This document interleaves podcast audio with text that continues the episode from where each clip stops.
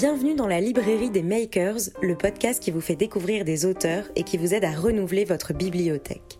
Je m'appelle Elisa, je suis journaliste et chaque semaine, je pars à la rencontre d'un auteur ou d'une autrice. Je les questionne sur leur actualité, sur leur parcours et sur ce qui les a poussés à prendre la plume. Ce podcast vous permet d'entendre la voix qui se cache derrière l'écriture. Bonne écoute.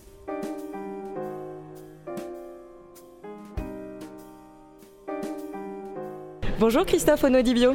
Bonjour Elisa. Bienvenue euh, dans la librairie des makers, je suis ravie de vous recevoir. Ben, moi aussi, merci de votre invitation. Vous êtes journaliste, écrivain et vous êtes le directeur adjoint de l'hebdomadaire Le Point.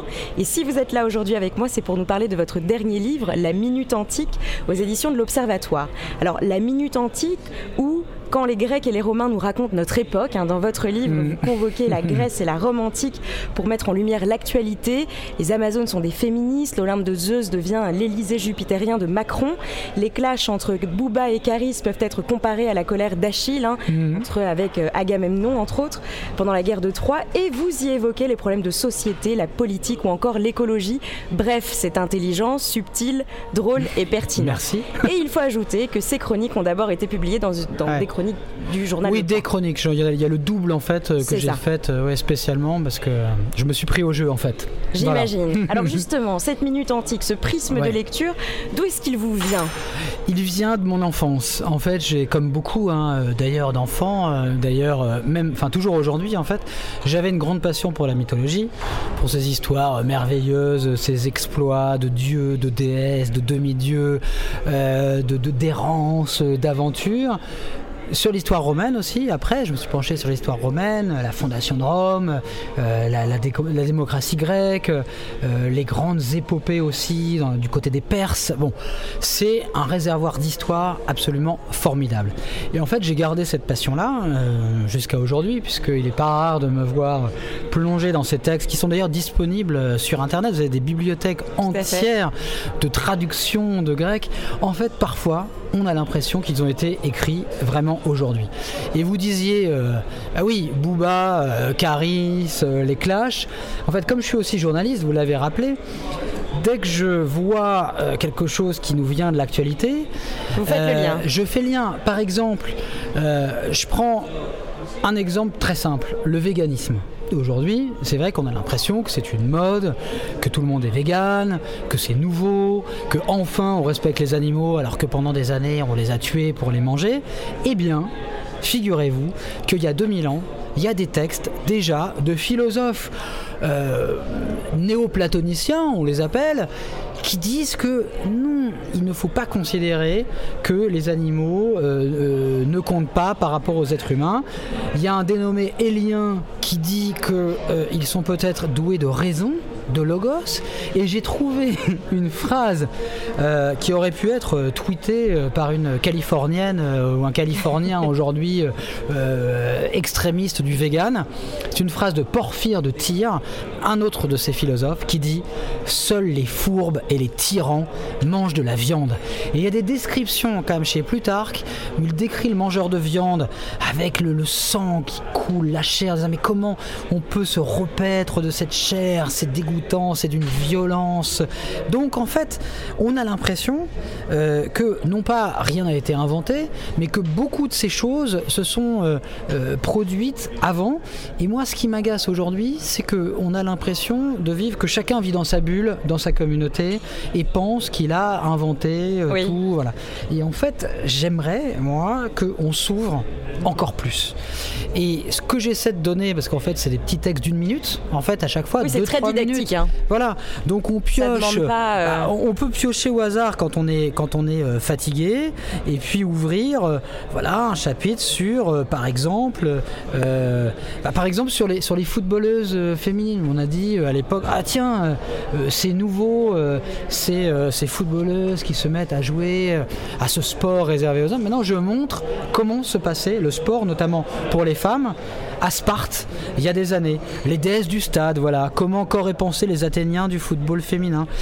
Beyoncé et Jay-Z, quand ils ont fait leur clip justement tourné au Louvre, plein de gens se sont indignés, etc. Eh bien, je montre que le vidéoclip de Ape Sheet, leur titre, en fait, fait référence, peut-être inconsciemment, mais peut-être consciemment, à une envie de coller à un idéal antique qui était l'idéal du kalos kagatos, ça veut dire beau et bon à la fois. C'est-à-dire que pour les Grecs, il faut à la fois être beau, d'où l'athlétisme, etc., mais bon, cultivé. Et qu'est-ce qu'on voyait dans le clip de Jay-Z et Beyoncé? On les voit beaux comme des dieux, mais tout à fait en lien avec le plus beau qui soit et qui nous rend beau intérieurement, c'est-à-dire les œuvres d'art. Le véganisme, on en a parlé, mais MeToo aussi. En fait, pourquoi est-ce que les femmes ont eu tant de difficultés? On se le dit, mais pourquoi elles ne parlent pas? Elles ont subi des violences. Qu'est-ce qui fait qu'elles n'arrivent pas à dire ce qui leur est arrivé Eh bien, j'ai l'explication. Est-ce que vous la voulez?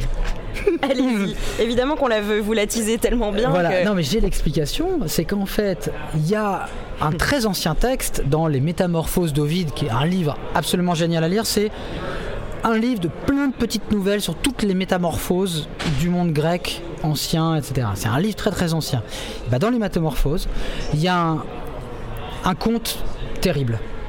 L'histoire d'une princesse qui avait épousé euh, un roi et puis qui s'ennuyait de sa petite sœur qui était restée chez son papa et sa maman. elle voulait la voir. Alors elle demande à son mari, va chez mon père et demande-lui de bah, d'aller chercher ma petite sœur pour qu'elle vienne passer quelques jours. Euh, voilà, ça me ferait tellement plaisir de la voir. Le mari y va, il arrive chez le père, il connaît pas la petite sœur, parce qu'à l'époque on se mariait sans faire connaissance. Il la voit arriver, il est tellement bouleversé par sa beauté, son désir commence à tellement devenir éruptif qu'il convoite cette jeune fille, il l'emmène sur son bateau avec la bénédiction du père, et une fois arrivé, il la viole, et plusieurs fois, et lui tranche la langue pour ne pas qu'elle parle. Et que va faire cette petite princesse? Et il l'enferme dans une sorte de cabane au milieu des bois, gardée par des gardiens, gardée par des gardiens, hein, forcément, euh, des humains. Et il y a un garde qui est un petit peu plus peut-être sympathique que les autres, qui va euh, lui apporter une broderie en fait, et elle va se servir d'un fil, mais pas d'un fil Twitter, mais de fil broderie pour raconter en blanc et rouge, ses souvenirs rouges, comme dit le texte. Elle raconte en fait son viol à la façon d'une broderie. Elle arrive à faire sortir la tapisserie de cette euh, cabane et sa grande sœur découvre ce qui est arrivé à sa petite sœur et vont se venger de ce prédateur sexuel antique avec une violence. Vous savez que c'est encore mieux qu'un teaser d'une série Netflix. Non mais voilà, c'est presque, presque ça. Non mais c'est hyper contemporain. Et en fait, voilà, je me suis dit c'est drôle, voilà, d'un fil. En fait, avant le fil Twitter, il y a le fil de cette broderie qui a permis le, fait de, de faire connaître ce qui était arrivé. Et en fait, pourquoi elle ne parle pas? Parce qu'en fait, il y a ce récit qui, au fond, en fait, symboliquement, depuis 2000 ans, on leur a tranché la langue. Les hommes leur ont tranché la langue.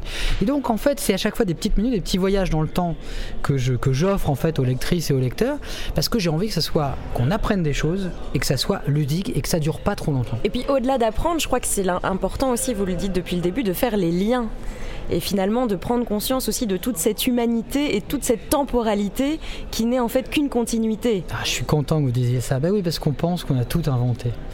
Mais en fait, on est le produit de ce qu'ont pensé les gens avec nous, d'une longue histoire. Et en fait, la table, je dis la table des anciens, ces anciens grecs et tout qu'on imagine toujours en toge, euh, vieux, barbu, en marbre, blanc. C'est ça. Déjà, les statues, elles n'étaient pas blanches. Hein, elles étaient colorées. Elles étaient bariolées, mm. colorées. C'était vraiment un monde métissé. C'était un monde qui tissait euh, des liens aussi avec euh, la Turquie, l'actuelle Turquie, l'actuelle Libye, l'actuelle Tunisie. La Méditerranée était vraiment le centre d'un monde qui communiquaient. Il y avait des écoles de philosophie, des artistes, bon, de, chacune des rives de la, de, oui, sur chaque rive de la Méditerranée. Et en fait, nous sommes non pas les, les, enfin, nous provenons de ce monde-là, mais c'était aussi un monde qui était très différent du nôtre. Et donc, ce que j'aime, moi, c'est de c'est un peu comme si c'était le, pas le sauvage, l'autre qu'on a en nous. En fait, on a été différent, on a été différent de nous-mêmes. Euh, et je trouve ça extrêmement précieux aujourd'hui de penser, de sortir de nos schémas. Aujourd'hui, en fait, quand les gens parlent, sont pas d'accord, notamment sur les réseaux sociaux, c'est tout de suite les insultes, c'est tout de suite l'humiliation de l'autre. À cette époque-là, on, considérait qu'une dispute une argumentation, un débat c'était la grandeur de l'homme. Quand vous lisez Socrate, les dialogues qui sont extrêmement drôles, tout à fait. C'est le plaisir d'argumenter, le plaisir de, confronter. C'est absolument génial cette discussion-là. Aujourd'hui, j'ai l'impression que c'est tout l'instantané, etc. Et il faut se reconnecter à ce monde-là, qui n'est pas euh, un monde idéal. Hein. Euh, la démocratie grecque et de l'esclavage, euh, les femmes ont assez peu de droits, mais justement, je me penche aussi sur les bons côtés de cette époque-là et montrer que même si les femmes n'ont pas de droits, finalement, déjà, on déplore les féminicides à l'époque. Achille est la première et le premier responsable et victime d'un féminicide. J'ai retrouvé un texte. Alors là, ce texte n'est pas très connu. Je l'ai fait lire par petits extraits. Hein. Dans chaque minute, vous avez aussi le, le texte. Tout à fait. oui, parce qu'il faut apprendre des choses qui raconte en fait qu'il se bat contre la, reine des Amazones. Mm. Il connaît pas son visage, elle est casquée, mais il sait que c'est une femme. Il lui dit mais je vais pas me battre contre toi, rentre, rentre chez toi, faire ta broderie. De toute façon les femmes savent qu'elle. Et elle, comme elle veut se battre, non pas comme un homme, je vais pas dire ça, mais comme on doit se battre pour défendre son territoire, eh bien euh, il est tellement en colère, il se bat, elle se bat bien, c'est une grande guerrière. Il la tue. Et quand il l'ouvre, quand il lui ôte son casque, s'aperçoit de sa beauté, elle est en train de mourir. Et en fait, c'est un passage magnifique. Il tombe amoureux, trop tard, de celle qu'il a tuée. Et là, quelqu'un vient le voir et il pleure. Il pleure. Et quelqu'un vient le voir, il dit Ah, t'es en train de pleurer. C'est vraiment ça. En plus, il parle comme ça. tu, pleures pour une femme, t'es même pas un homme. Et, et que fait Achille Il met un énorme coup de poing qui scotche l'infâme machiste. Donc il a fait une erreur. Et là, j'en tire une petite leçon. On parle aujourd'hui de féminicide, de violence, etc. Et même de, séparation de plus en plus grande entre les hommes et les femmes qui se comprennent plus. Il ne tient qu'à nous aussi que ces rencontres ne soient pas des occasions ratées. Comme lui, malheureusement, il s'en voudra toute sa vie. Voilà, il avait peut-être une, une superbe histoire d'amour à vivre euh, euh, avec cette, magnifique guerrière qui était peut-être en avance sur son temps. Il n'a pas su le voir, il l'a tuée avec beaucoup trop de colère. Donc à chaque fois, on en tire des leçons. Et donc se reconnecter à ce monde-là, c'est pas du tout euh, un monde poussiéreux. C'est, on a même, je vous assure, vraiment l'impression qu'il parle euh, Agamemnon et Achille avec le clash euh, Boubacaris. Parce que ça, ça m'énervait. On dit clash Boubacaris, euh, voilà, en fait, homérique. Vous de faits eh oui. actuels qui vous énervent. ouais, qui m'énerve ou, que je, ou que je trouve. Bah, par exemple, sur la religion, en fait, il y a eu, j'ai écrit une des minutes au moment où il y a eu au Sri Lanka, vous savez, des attentats dans les églises, etc. Et là, en fait, j'ai repensé à, à, ce que disait en fait un, un préfet romain euh, à l'époque antique, au moment où, le, pour le coup le christianisme était euh, une religion conquérante et s'imposait sur les païens. Et lui, donc à l'époque, il y a des conversions, etc. Et lui dit juste, il y a un texte magnifique qu'on devrait lire aujourd'hui sur la liberté de culte, qui dit, mais il y a, nous regardons tous le même ciel, mais il y a plusieurs chemins pour arriver au mystère. Et laissez juste nous, que chacun ait son, que chacun ait son chemin, mais ne nous, ne nous imposez pas un chemin.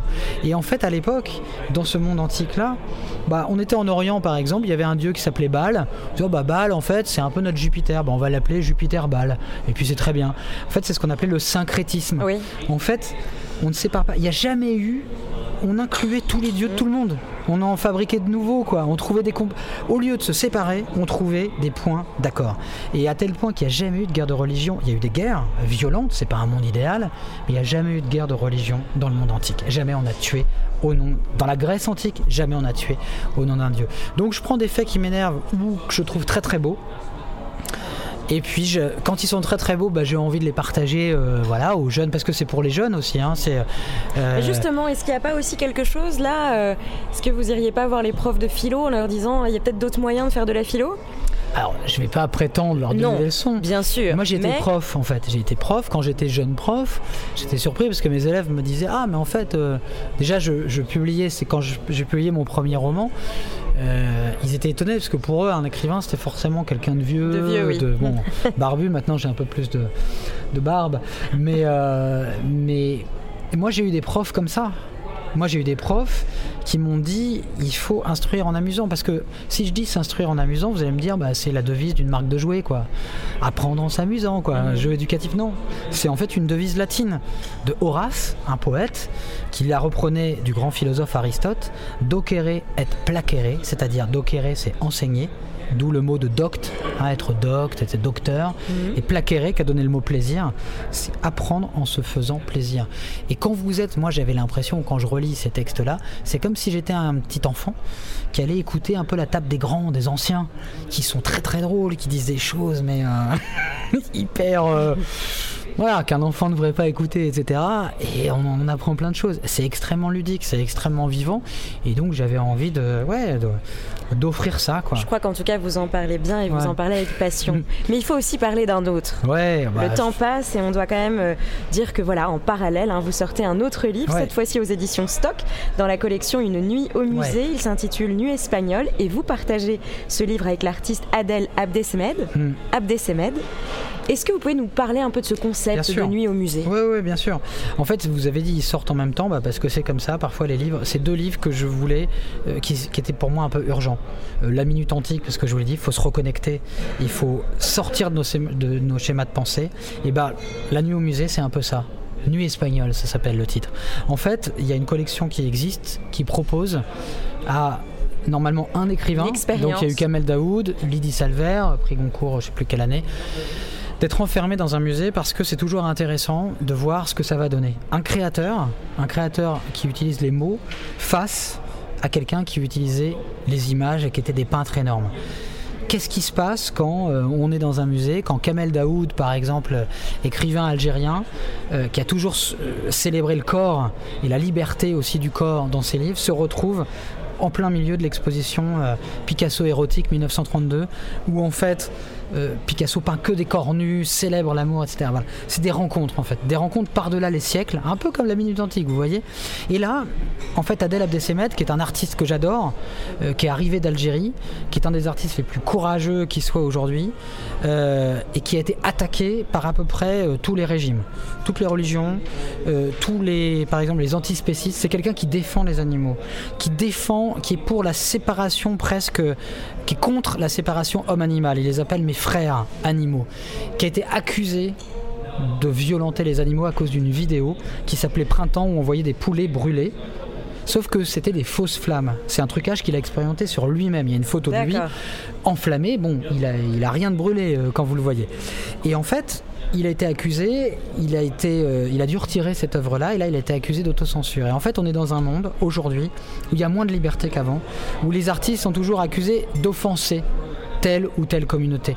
Mais un artiste, il offense toujours. Picasso, quand il fait Guernica, il offense les fascistes. Bien sûr. Euh, on offense toujours. Et donc, j'avais besoin de lui parler, je l'admire. Il fallait qu'on, non pas qu'on règle nos comptes, mais qu'on se parle pour expliquer qu'est-ce qui fonde un artiste Comment naît un artiste aujourd'hui Et en fait, on a eu la chance donc d'être hébergé par ce musée pendant une nuit, donc tout seul avec deux lits de camp. Dans l'exposition Guernica. Exactement, dans l'exposition Guernica, parce que Guernica, c'est le tableau qui fait de Picasso un peintre engagé pendant la guerre d'Espagne, ce bombardement de Guernica horrible où des femmes et des enfants sont massacrés par l'aviation, même pas espagnole, hein, mais euh, nazie mmh. et mussolinienne, mmh. qui bombarde et qui tue mais méthodiquement, etc. Et là, Picasso est tellement révolté, et grâce à Dora Maar, grâce à une femme, il va devenir un, auteur engagé.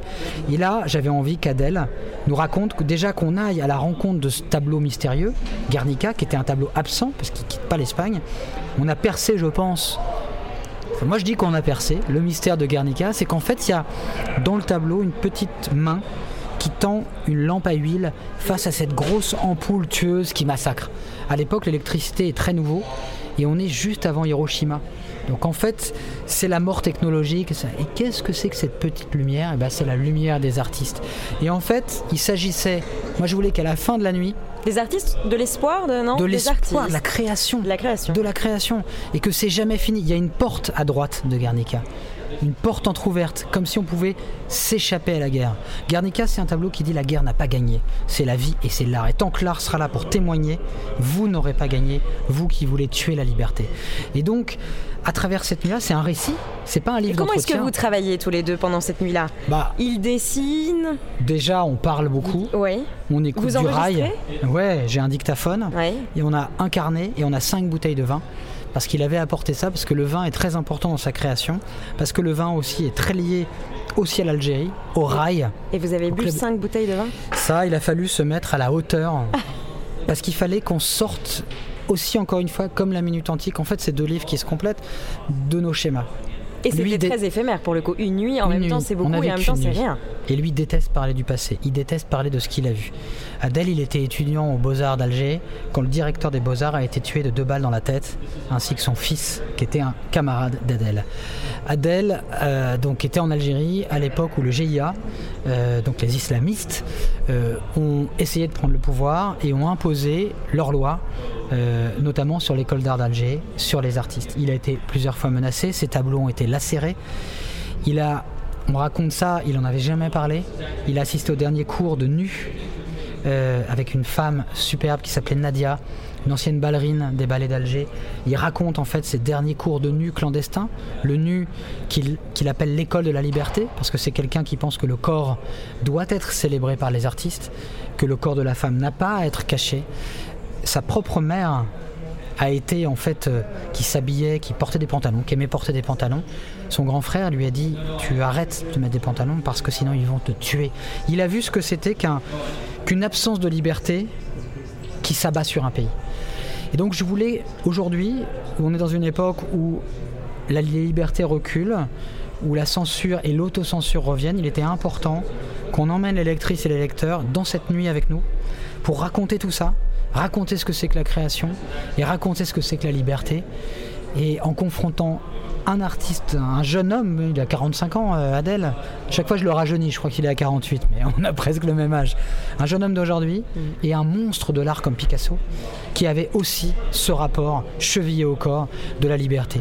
Donc le temps d'une nuit, tout seul, au milieu des œuvres qui brillent, qui phosphorent comme ça dans la nuit, on traverse la nuit, on traverse la vie de Picasso, on traverse la vie d'un jeune artiste euh, euh, français et algérien, ce qu'il est maintenant, et on traverse aussi notre amitié, Adèle et moi.